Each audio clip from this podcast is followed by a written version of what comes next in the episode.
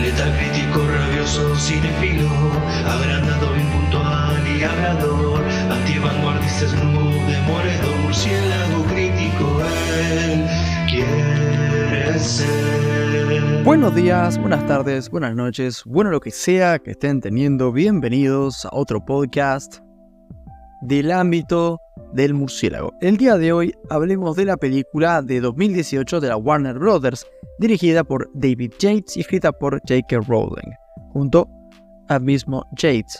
Hablo por supuesto de Fantastic Beasts, The Crimes of Grindelwald, o Animales Fantásticos, Los Crímenes de Grindelwald.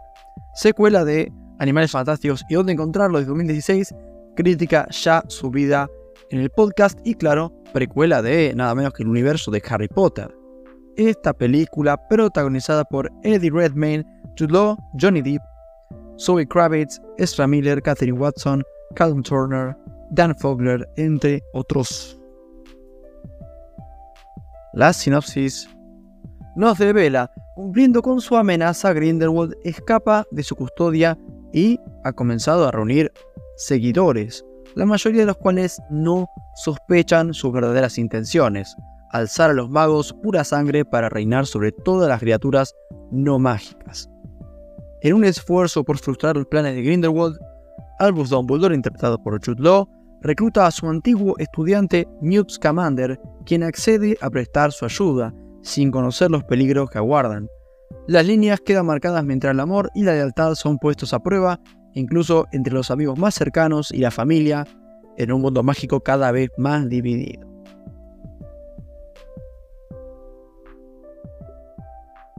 Muy bien, ¿cuáles eran mis expectativas con esta película? ¿Qué me esperaba yo? La verdad tenía expectativas moderadas, ¿no? Como que, mm, ok, ni mucho ni poco, un poco en el medio. ¿Es la primera vez que la veo? No, la verdad que no, eh, es la segunda vez. La vi cuando salió en cines hace algunos años y la verdad es que lo que me pasa con esta peli es que recuerdo que no me pareció mala, pero a su vez como que recuerdo muy poco de la peli. Los que hayan escuchado mi crítica de la peli anterior de Animales Fantásticos y dónde encontrarlos, sabrán que me resultó ok, con claroscuros, cosas que, bueno, estaban bien, cosas que no. Con lo que espero al menos, de nuevo, algo ok. Sin ir más lejos, ¿dónde se encuentra esta secuela Animales Fantásticos, Los Crímenes de Grindelwald? ¿En algo bueno, en algo pasable o en algo malo? ¿Captura la magia de Harry Potter como logra hacer la anterior? ¿Brilla por su propia cuenta o no logra ninguna de las dos cosas? ¿Es una peli que yo te podría llegar a recomendar? Vamos a averiguar.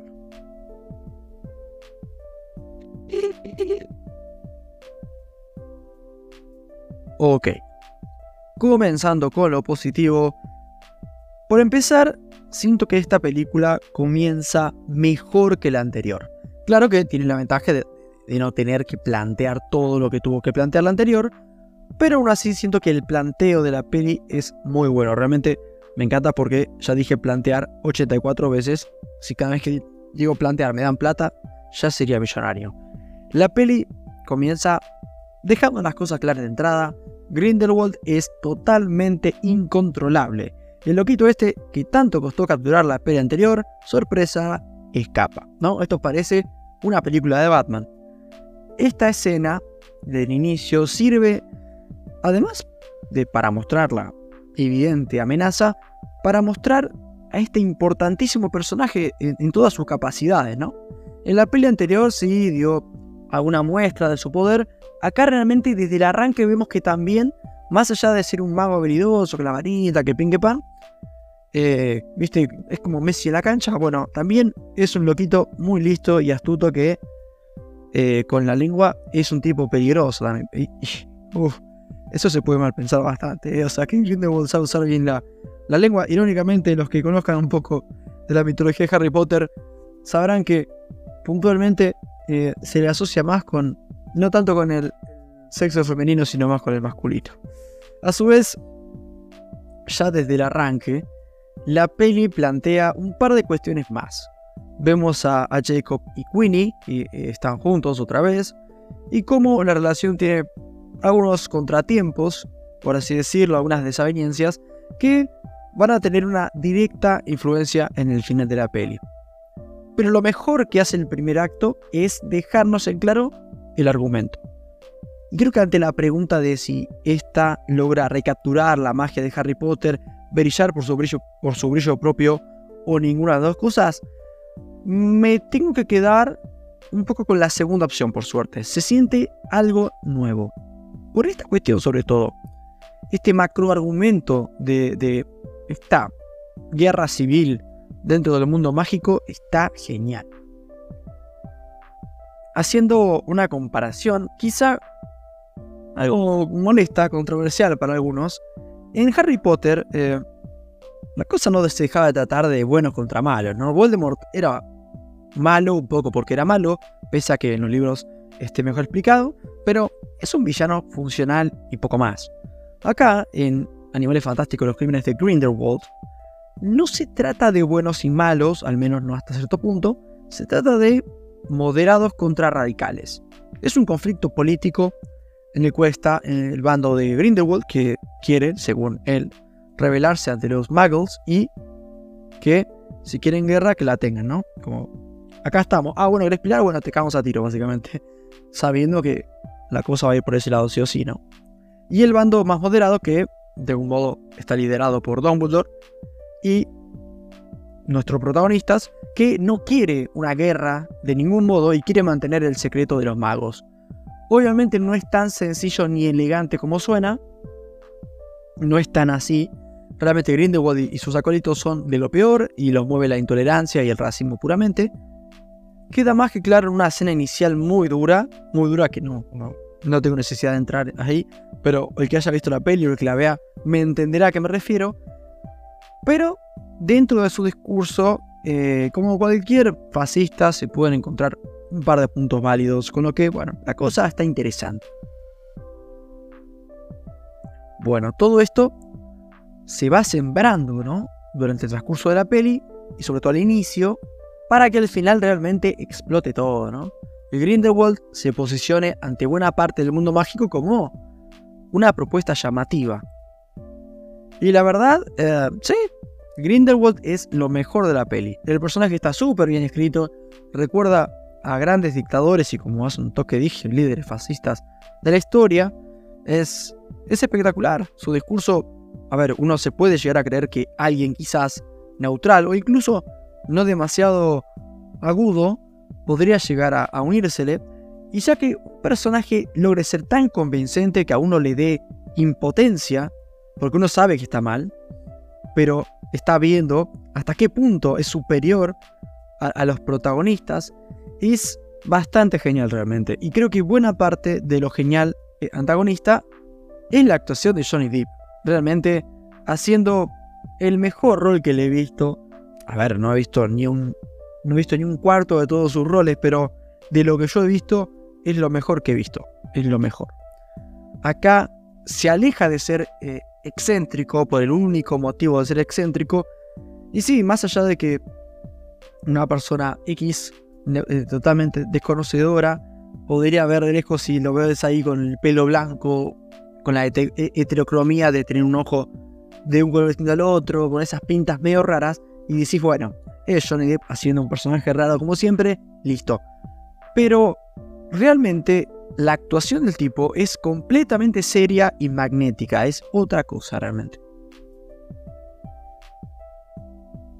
La peli, eh, ya dejando un poco hablar de, de que la verdad que me resultó inevitable hablar de él, porque de vuelta es lo mejor de la peli, y hablando de algo un poco más general, realmente la peli me entretuvo. De nuevo, como en la peli anterior, nos presentan varias subtramas, algunas que venían desde antes como la de Jacob y Queenie, y otras que comienzan un poco acá, como es el caso de este triángulo amoroso entre Newt Scamander, su hermano, no sé si mayor, y el amor de su vida, Lethal Strange. A ver, no me pareció algo muy bueno, pero anduvo bien, la verdad, estuvo eh, interesante, hizo que la cosa sea quizá más visceral, ¿no? El protagonista no solo tiene que derrotar a Grindelwald, digamos, sino que también tiene que lidiar con que la mujer a la que ama se está por casar con su hermano al tiempo en el que aparece la que es un poco su interés amoroso Tina, que en la peli anterior, un poco al final se dijo ticiado, medio como se anticipó que la cosa iba a ir por ese lado. Y bueno, todo este quilombo amoroso está bueno, se maneja con, con cierta clase y está ahí un poco en el ambiente, ¿no? Dando un poco ese, ese saborcito y poco más. Funciona, está de fondo, aporta, aporta creo. Y hablando de Newt y Tina, yo la verdad, eh, lo dije al inicio, yo la vi una sola vez la peli, la vi en cines, pero no me acordaba que Tina volvía a aparecer en esta peli. Sinceramente yo pensaba que, que en esta ya no aparecía. Me cosa que en la tercera sí no aparece, que no la vi la tercera todavía. Pero la verdad que pensaba que no aparecía. Y cuando la vi me quedé bastante sorprendido. Y para mi sorpresa, realmente la relación de estos dos funciona mucho más acá que en la peli anterior.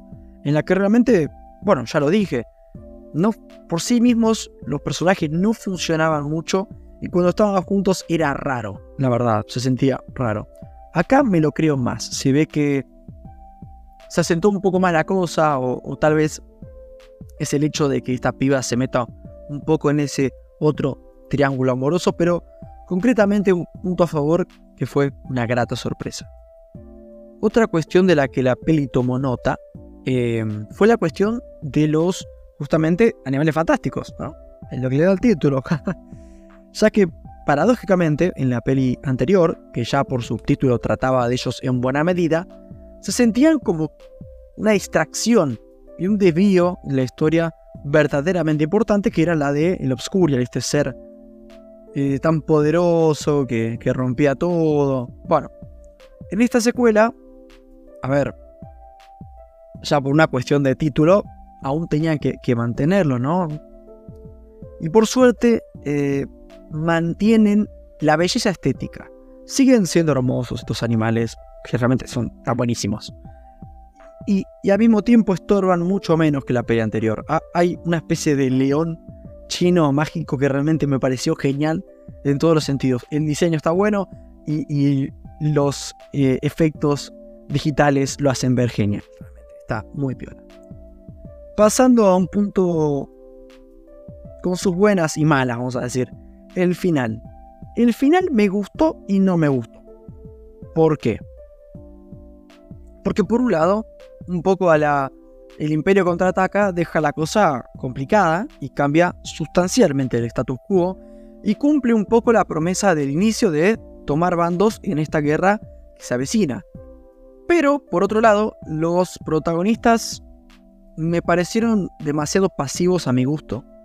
Me hubiera gustado que hubiera mostrado un poquito más de iniciativa, con lo que este final termina sintiéndose más un monólogo del antagonista más que una confrontación propiamente dicha, ¿no? Ahora sí, eh, a lo puramente negativo, más allá de este aspecto que fue, de nuevo, como algo bueno, algo malo, una de cal y una de, arena, que se dice. Uh, vamos a lo negativo. Esta peli sufre un problema que sufrió la anterior, y es que se pasó de ambición con la cantidad de tramas. En la anterior eran dos muy marcadas y muy grandes, acá es una grande y un par de medianas, ¿no? Creo que la única que no funciona es esta, trama que involucra a este pibe Credence, interpretado por el azote de Hawái, es Miller, y todo este tema familiar de los Lestrange, del pasado, de que si no, sinceramente es un quilombo, que hunde bastante la peli durante la mitad, sobre todo la mitad de la peli se concentra en buena parte en esto y se empantana bastante al pedo, ¿no? No progresa la cosa y la verdad es que yo me pregunto, ¿para qué? ¿En serio era necesario todo este quilombo y este malentendido? Nos presentan un par de personajes nuevos con una backstory que no tiene nada que ver con nada, que sí, por ahí hubiera funcionado para una novela, ¿no? Que se pueden dar el lujo de expandir más, pero para una película que tiene que ser algo concentrado, no tanto. No tanto, evidentemente. Acá, en buena parte, el error es de Rowling como guionista. Y en buena parte de los productores por no decirle, che, cortame esto que no tiene eh, interés alguno. En resumen y para finalizar, hablando de la película, está buena. Es enquilombada en cuanto a tramas, así como la primera, pero más consistente con el tono y un poco más centrada en la historia que quiere contar. Algunas tramas cierran bien, otras se postergan y uno se queda verdaderamente con las ganas de ver la siguiente. Lo que más destaca sin duda es el mayor ingenio en cuanto a la escritura y sobre todo el enorme villano que establece. En lo personal, no, no creo que Animales Fantásticos, los crímenes de Grindelwald sea una animalada de película que haya que ver sí o sí, pero hace lo suficiente como para que, bueno, si disfrutar esta peli fuese un crimen, yo estaría con los grilletes puestos, yendo directo a Azkaban, así te digo.